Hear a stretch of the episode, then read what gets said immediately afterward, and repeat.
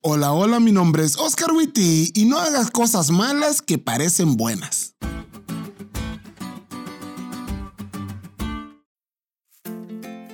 Todos no sabemos la frase no hagas cosas buenas que parecen malas, pero mi mamá, ya sé que les hablo seguido de mi mamá, pero es que ella es una persona muy sabia. Bueno, mi mamá completa la frase y dice, y no hagas cosas malas que parecen buenas. Y lo que la lección aborda el día de hoy es el ejemplo exacto de eso. Como vimos ayer, Isaías insta al rey Acaz a creer que Dios tiene el poder para mantenerlo seguro a él y a su pueblo. Pero el rey no creyó.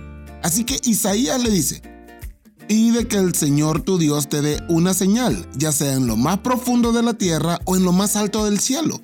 Pero acá respondió, no pondré a prueba al Señor ni le pediré nada. Isaías 7, 11 y 12. Te traduzco.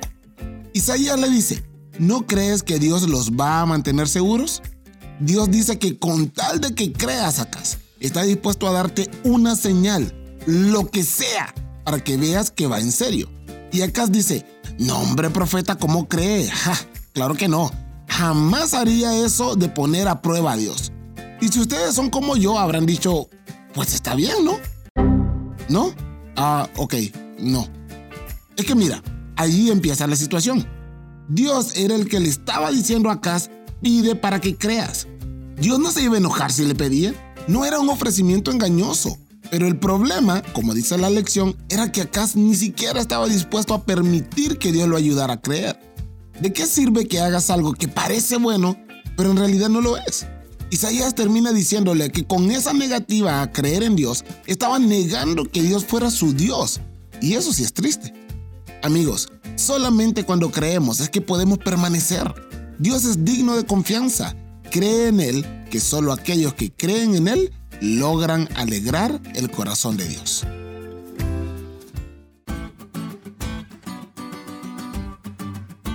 ¿Te diste cuenta lo cool que estuvo la lección? No te olvides de estudiarla y compartir este podcast con todos tus amigos. Es todo por hoy, pero mañana tendremos otra oportunidad de estudiar juntos.